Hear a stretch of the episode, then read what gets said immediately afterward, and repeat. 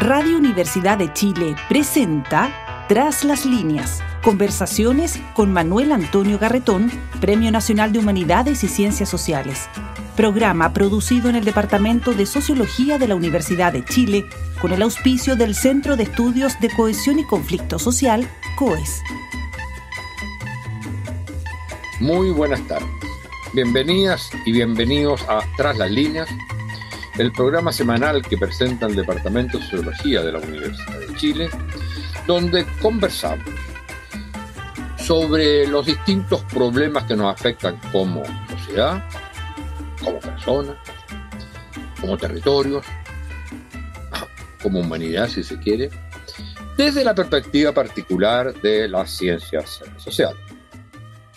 Eh, esta semana, en este programa, también auspiciado por el Centro de Estudios de Conflicto y Cohesión Social, el COES, lo que vamos a hacer es eh, volver sobre un tema que es el proceso constituyente, eh, desde la perspectiva de uno de los eh, científicos sociales, politólogos, él es jurista también, pese a que tiene un doctorado en Derecho y en Ciencias Sociales de la Universidad de Berkeley.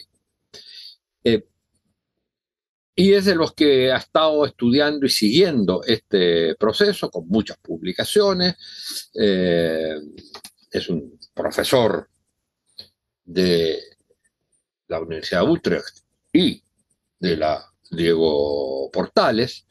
Es Javier Pouso, eh, con el cual yo creo que debe ser el, probablemente el invitado de mayor frecuencia a este programa. Eh, hemos conversado otras veces eh, y lo que quisiéramos ahora es, eh, en el momento en que estamos, hacer una mirada retrospectiva y una mirada prospectiva. La mirada retrospectiva es el qué pasó con aquel proceso constituyente que Javier Cousa, entre otros, apoyó y se jugó bastante por él. Eh, él estuvo un par de días antes, yo creo, de, nuestro programa. Eh, y entonces, el, de lo que se trata es de ver, bueno, ¿qué es lo que, eh, qué juicio tendríamos hoy día? Sobre lo que fue ese proceso. ¿Qué cosas positivas tienen y quedaron? Si es que. Y cuáles fueron los problemas que llevaron a lo que se ha llamado su fracaso o su derrota. Entonces, partamos por ahí para después meternos en cuáles son las perspectivas que está abriendo eh, este proceso eh, constituyente, que es uno, uno diría, muy limitado, muy monitoreado, eh, que sin embargo podría llegar a un cierto término que no diríamos sería lo óptimo, pero que permita que el país continúe con los procesos de transformación que inició ya hace, hace varios años y que de alguna manera se interrumpieron por el resultado del último proceso constituyente. Muchas gracias, eh, Javier, por estar con nosotros y partamos por eso. Mira, en retrospectiva, ¿qué dirías tú que fue el, problema principal del proceso constituyente eh, anterior y qué cosas rescataría de ese proceso? Gracias primero que todo, Antonio, por invitarme de nuevo a este programa. Eh, la pregunta es muy pertinente, ha habido ya, es, muy oportuno además, porque han ocurrido, han pasado poco más de seis meses del 4 de septiembre, no es tanto tiempo, y sin embargo parece mucho. Eh, hay muchos ejercicios que tratan de hacer una autopsia. ¿Qué pasó? ¿Qué, falló? ¿Qué, ¿Qué nos llevó al fracaso de un proceso que era de los más innovadores, participativos, innovadores en cuestiones de paridad de género, de escaños reservados a los originarios, de tres momentos electorales, plebiscito de entrada, elección de los convencionales, plebiscito de salida. Sin embargo, lleva a lo que hay que ser, eh, mirarlo muy a la, a la cara. Fue un fracaso muy rotundo de la propuesta. 62-38 es un fracaso fuerte. Además, en la literatura mundial hay pocos casos de plebiscitos de salida eh, que son rechazados. Eso es bueno tenerlo como, como punto de referencia. Son pocos. Hay autores que dicen que arriba del 90%. Hay problemas metodológicos porque incluyen procesos dictatoriales que usan plebiscitos para ratificar, pero en procesos democráticos incluso, como el que ocurrió entre el año 2020 y 2022, es poco común lo que ocurrió. Hay múltiples factores. Yo tengo la impresión de que el problema de citar múltiples factores, es que dejan a la persona que escucha esto con la idea de, bueno, pero ¿cuál, cuál es el más importante? Yo creo que hay, una, hay uno que es como una suerte de factor que a su vez dio lugar a otros problemas.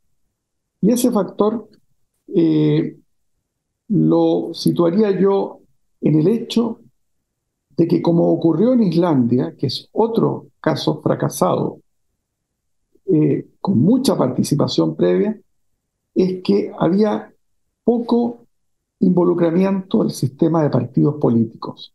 Acá no fue algo buscado, no se esperaba en realidad que la regla que permitía listas nacionales de independientes fuera a llevar a un 40% de la convención de independientes puros, esto es, no patrocinados por partidos dentro de la convención. ¿Y ¿Qué viene con la independencia? No, no voy a caer en una especie de prurito anti-independentismo, pero hay una serie de momentos donde la falta de experiencia política se tradujo eh, en problemas que fueron, que se develaron finalmente como catastróficos. Voy a poner dos ejemplos. Eh, pero antes de eso entrar a cuál fue, qué rol juega, que es muy obvio para los, los politólogos, qué rol juegan los partidos en términos de dar una eh, información al elector acerca de la trayectoria previa de aquella persona por la cual está votando. Los, partidos ofrecen un prontuario, si uno quiere poner una palabra negativa, o un currículum vital, si uno quiere ponerlo positivo, de quiénes son los candidatos. El mismo día, Manuel Antonio, que se, eligieron, se eligió a convencionales constituyentes, se eligió a concejales, no sé si recordarás, el día 15 y 16 de mayo. El mismo, ¿te acuerdas? Fin de semana, en plena pandemia, se decidió votar por primera vez en la historia que yo recuerde del país en dos días consecutivos. Ese mismo día había una sábana de candidatos a concejales y una sábana de candidatos a convencionales constituyentes. Para el ciudadano de a pie es muy difícil identificar en esa sábana por quién votar. Eh, y normalmente lo notable es que el mismo elector votó ese día por cerca de un 30% de, de, los, de los partidos que fueron elegidos en concejales el 30% se lo llevó la derecha, pero solo el 20% de los votos en convencionales constituyentes. Cerca de el 30 por 33% se lo llevó la ex concertación, el centro político en Chile. Solo el 15% en la de convencional. Mi impresión es que la gente votaba por una persona muy destacada, una activista ambiental, una física, una ajedrecista destacada, una persona que se sabía, digamos, de ella por sus cualidades personales, una causa unívoca, pero que develó, cuando se levantó el velo de ignorancia, terminó eh, estando alineado más a la izquierda que el votante promedio. Y la derecha tuvo una, una caída muy fuerte, pero no solo la derecha, sino que también los partidos de centro. Entonces, es un prurito hasta ahora saber que la convención estaba un poco a la izquierda del votante medio anterior recordemos la elección de diputados del año 2017, y posterior, la de diputados del 2021, pero a fin de año. Se parece mucho más la correlación de fuerzas de la elección de diputados del 2017, de la de concejales del mismo día de la convención y la de diputados del 2021, que la correlación de fuerzas que exhibió la elección de convencionales. El rol que juegan los partidos para orientar el voto cuando uno se enfrenta a una sábana, yo creo que fue mucho menor en la convención porque había una lista eh, de independientes que no era obvio que eran ellos y ellas. También no se esperaba que los escaños reservados, que son el 12% total, no era poco, no había una sola persona que no fuera de izquierda, ni una, entre las personas que fueron elegidas. O sea, hay un bonus de un 12%. Sabemos que en los distritos donde vota la población mapuche en Temuco, en la zona de la Araucanía, en Angol, en toda esa zona, la derecha le va muy bien. Pero como el padrón era un padrón, digamos, donde uno se autoinscribía, uno, una persona mapuche podía votar en el padrón nacional o en el padrón indígena. Y el padrón indígena tenía 17 escaños reservados necesariamente. Votó muy poca gente. Y ahora sabemos que la autoselección fue gente más bien de izquierda. Pero Javier... No, el efecto neto de esto es, sabemos que es una convención un poco más a la izquierda de lo habitual en Chile, en los últimos 20 años, pero sobre todo, y esto es lo que más, me parece más interesante que el hecho que sea un poco más a la izquierda, con muy poca experiencia política. Y esto lo ha, hay, una, hay un muy buen artículo de Fernando Hacha que publicó en septiembre, donde explica lo difícil que era negociar políticamente con grupos de independientes eh, muy radicalizados que no querían siquiera hablar con gente de derecha, ni siquiera conversar. Javier, yo creo que todo eso es absolutamente cierto. Y yo he leído y he conversado bastante con Fernando eh, sobre estos temas. O sea, aquí había un problema de la no experiencia política, había un problema de la no presencia significativa de partidos como en todos los otros procesos. La pregunta es, ¿y si hubiera sido de otra manera, habría tenido legitimidad el proceso? Y esa es, la gran, eh, digamos, la gran cuestión, la, la pregunta que no se puede responder, por supuesto, pero mi impresión es que si hubiéramos tenido una elección, llamémosle, normal, con los partidos clásicos, hubiéramos tenido eh, un, eh, un rechazo, quizás no porque el voto era obligatorio. Eh, no, el voto no era obligatorio en el para convencer. por, eso mismo, habríamos tenido entonces un rechazo muy grande. Y la gente no habría ido a votar y habría perdido legitimidad.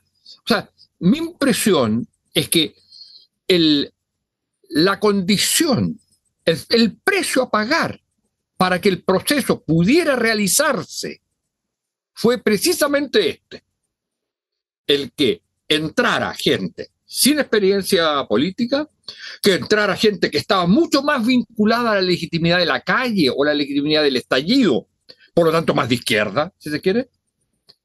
Si no hubiera sido así, y eso es una eh, digamos, un drama, porque si no hubiera sido así, yo creo que eh, habríamos tenido un proceso sin ninguna legitimidad y habríamos tenido un estallido paralelo o movilizaciones paralelas al proceso constituyente, porque lo habrían negado, porque habría ganado la idea del acuerdo de traición.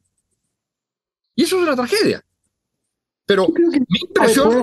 Es, es, difícil los contrafactuales y siempre es posible imaginar una tercera o cuarta incluso vía. No sabemos cómo habrían sido estos procesos, muy dinámicos.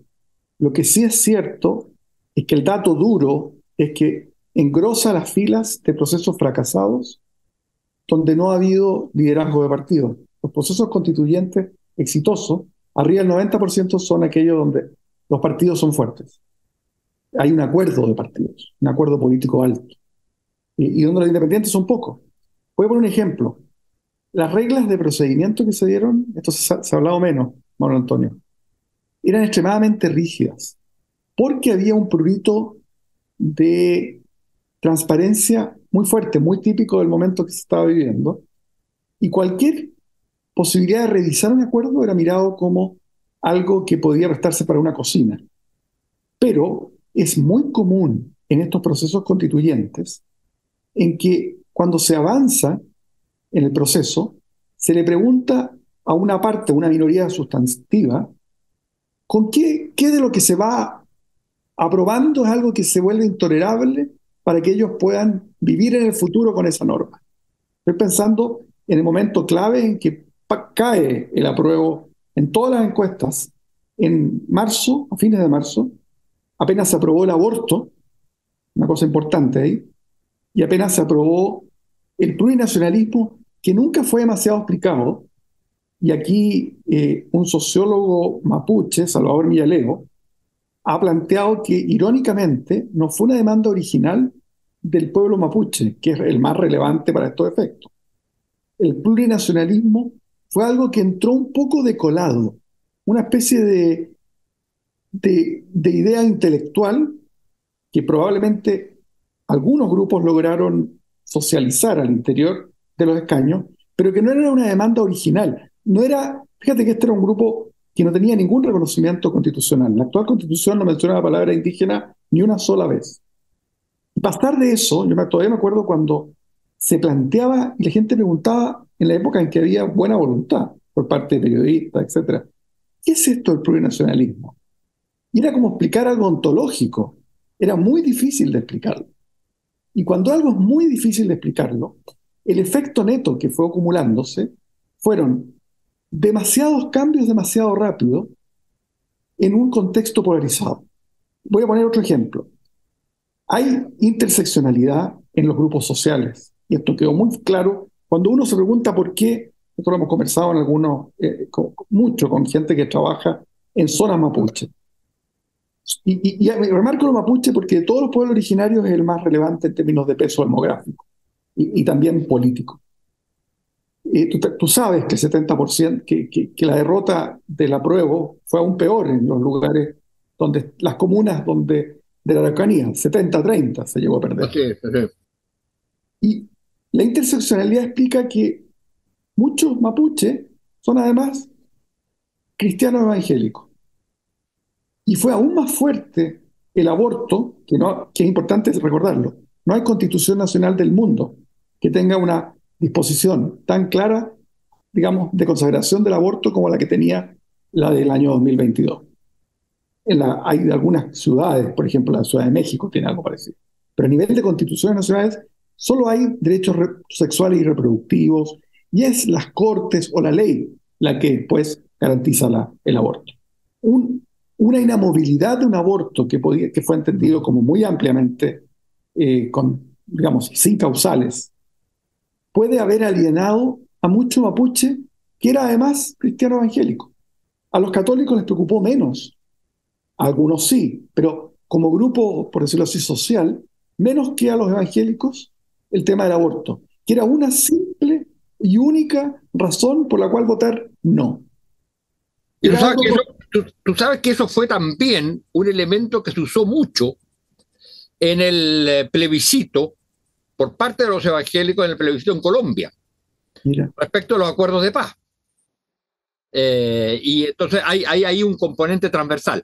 Bueno, pero tenemos que pasar a la segunda parte. No, entiendo, pero en resumen, yo creo que el, ahora, como, en resumen, hubo falta, la falta de pericia política, incluso yo tuve la posibilidad de asesorar a muchos informalmente, a muchos convencionales, eh, particularmente del, colectivo socialista, y me decían que ellos les planteaban, muchachas, muchachos, las encuestas se ven mal, no sería bueno moderar esto, y hubo moderación hacia el final, hubo, pero demasiado tarde.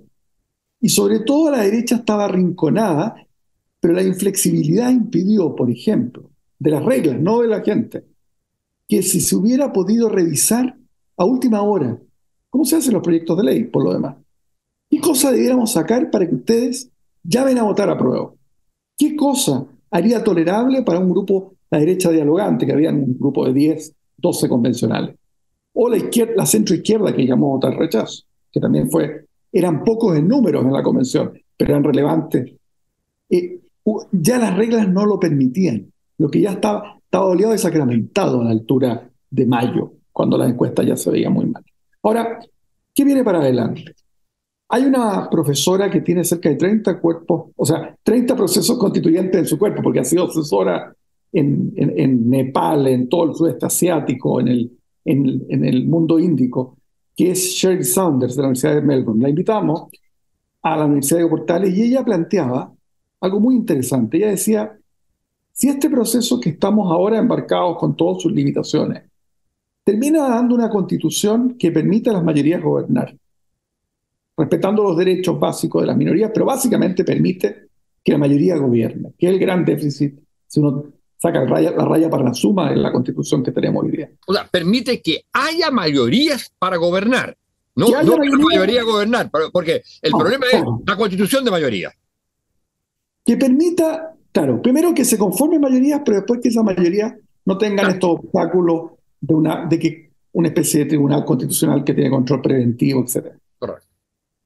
Si eso ocurre, decía Saunders, es probable que miremos el proceso como un todo que se inicia con Bachelet, abortadamente, porque ahí la derecha ni siquiera dio luz verde para empezar el proceso, que tiene al proceso que fracasó el 4 de septiembre pasado como un paso intermedio. De hecho, uno lo puede ver, que el Estado Social de Derecho esté en las bases constitucionales, o que la paridad de facto esté en todas las comisiones, la experta, en el Consejo, en fin. Eso que los pueblos originarios van a tener un robusto reconocimiento. No va a ser la paridad, perdón, la paridad eh, eh, actualmente en, el, en, los borradores que se está trabajando eh, no, no está consagrado. Es que Habla de favorecer igualdad, yo sé, pero, es que yo no me quedaría solo en lo que pasa en la comisión de expertos. Yo creo que ya, correcto, el proceso, el proceso. Ya, pero eso es un texto importante lo que dices tú, eh, que en el proceso final, en el texto final, esté la paridad.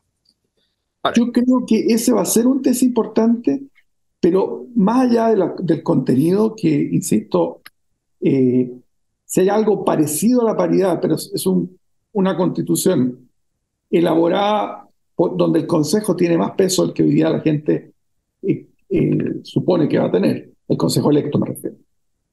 Si deja, si permite conformar mayorías y que las mayorías gobiernen, respetando los derechos de la minoría, pero gobiernen las mayorías, podría ocurrir, esto es una especulación, que se legitime eh, en el proceso. Ahora, no está para nada claro. Eh, hoy día hay, por decirlo así, potenciales todo este proceso va a depender de las elecciones del 7 de mayo. Y lo digo porque la probabilidad de que en el contexto que estamos viviendo, que es de pulsión de orden y seguridad, la probabilidad de que republicanos y que el Partido de la Gente, que están aliados de facto, uno los nota, están aliados en muchos sentidos, si ellos logran, que son gente que no quiere la constitución, París si no la quiere, hay una canción muy buena para estudiarla, de fines de enero, cuando él visita Chile después de tres años de no haber podido entrar al país porque tenía este problema de alimentos que resolvió poco antes. Parisi dice, yo no quiero una constitución por ahora. Fíjate qué interesante el por ahora. Los republicanos no quieren porque les gusta la actual. Pero Parisi dice, Chile necesita una, pero no por ahora. Eso es la típica, yo diría el típico eh, gesto de alguien que espera ganar, arrasar en las elecciones y copar y hacerse una constitución a la medida. Que es un claro, exactamente. Por eso que París es extremadamente peligroso en ese sentido, porque es, en Chile no hemos tenido todavía, eh, por lo menos desde el general Ibáñez no hay un populista eh, pero París tiene todas las del alguien que desacredita, por ejemplo, fíjate cómo usando su propia experiencia de, justicia de familia, decía, en Chile no hay tribunales independientes. Yo me voy a encargar de que haya tribunales independientes. Ya sabemos, cuando una persona de esa naturaleza dice, voy a transformar, democratizar la justicia, sabemos para dónde va, digamos, el, el camino. Entonces, yo creo que todo va a depender de que no supere, eh, como se espera, el 20% de los escaños, o sea, no más de 10 eh, en el Consejo Constitucional la combinatoria de los dos partidos que hoy no quieren una constitución, que es republicanos y el Partido la eh, por distintas razones son aliados en esto. Si ellos llegaron 35%, eh, está muy, o sea, de, escaños, no estoy hablando de votos, sería muy disruptivo, muy improbable que salga, porque paradojalmente los únicos que podrían empujar una nueva constitución sería todo el resto, que es desde el Partido Comunista hasta la UDI. Tendrían que ponerse de acuerdo en obtener tres quintos para, y, más que los tres quintos, es muy difícil después de la derrota del, del proceso pasado, que si no hay un grupo bastante amplio y transversal llamando a votar a prueba, que la gente confíe y vaya a votar a prueba esta vez. Hay, es una constitución, es un texto demasiado complejo, muy fácil, muy susceptible de ser distorsionado en una campaña política. Pero yo, a ver, yo, pero yo veo más difícil, eh, digamos, constituir una mayoría para un rechazo. Esa, esa es mi impresión que eh, al final, incluso en la peor de las situaciones que tú señalas, que se superara ese 20%, partido de la gente, más republicanos, eh, la derecha va a estar por llamar a un apruebo. No puede no llamar a un apruebo, va a llamar a un apruebo de todas maneras. Y ahí yo creo que va a ser muy difícil que sectores de centro, etcétera, vuelvan a estar por el rechazo. Entonces, mi impresión es que la manera como han conducido, como se ha conducido el proceso ahora, y la falta de límites, la falta de límites que ha habido a la estrategia general, digamos, de la, de la derecha, eh, mi impresión es que eh, lo que salga del Consejo va a ser aprobado. Todo el punto entonces es lo que ocurra ahí, en ese Consejo. Y ahí es donde me parece interesante lo que tú señalabas anteriormente, y es la posibilidad de eh, una constitución que lo que básicamente hace es ser distinta a la de Pinochet, es ser otra de la anterior, lo que le da continuidad y legitimidad respecto a un proceso más largo, que hunde sus raíces, eh, tú dices lo de Bachelet también, pero también en el estallido. Es decir, que recupere una cierta legitimidad para hacer una cosa que no es lo que se soñó en algún momento, pero que permite, eh, digamos, un juego político donde las posibilidades de transformación estén de alguna manera eh, intactas, que no estén aseguradas, pero que intactas como posibilidades y que sea entonces el juego político que permita realizarlo. A ver, yo quizá porque estoy todavía muy golpeado de, de lo que fue el fracaso del proceso pasado, feliz de escuchar que tú tienes eh, esta mirada optimista de que la derecha va a estar toda llamando a votar a prueba. Eh, el peligro es que si se dispara republicano, la UDI por primera vez eh, tiene un adversario por su lado derecho. Y, va a estar, la, pregunta, o sea, tenemos proceso constituyente gracias a que el liderazgo del presidente de la UDI, que es una persona que en su momento, ahora está muy duro con el tema de la delincuencia, pero Macaya fue una persona sin la cual no estaríamos hablando de este proceso constituyente. Era muy fácil para la derecha, después del 4 de septiembre, la tentación estuvo muy a la mano, de desentenderse. Oye, él, incluso dio una pelea interna. Muy fuerte. Acordémonos que Carlos Larraín, a los cuatro días del 4 de septiembre, organiza una comida en su casa, él financia buena parte de Renovación. Sabemos de que cuando Piñera financió Renovación... Yo diría un poquitito más que buena parte. Bueno, eh, Carlos Larraín básicamente siempre dijo que Piñera había entregado la constitución, esa fue la palabra que usó, para salvar su cabeza en medio del estallido. La, idea de entregar la constitución habla de que la constitución es de ellos, es de alguien como Larraín. y él tenía a Chaguán bastante horquillado.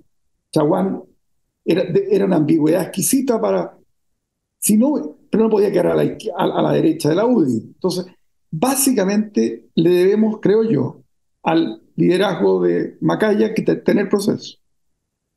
Eh, pero los datos son duros y se dispara en la elección eh, republicanos, en la elección de convencionales. Esta es la primera elección con voto obligatorio competitiva. Hemos tenido una, una elección con voto obligatorio para un referéndum, que es algo distinto, pero competitiva en que se miden, digamos, distintos partidos políticos. O sea, saber quién es quién en términos de números con voto obligatorio. No sabemos cuánta gente va a votar, no sabemos si la gente no va a atreverse a no ir a votar por el tema de no tenerle miedo a la multa. No sabemos nada de eso.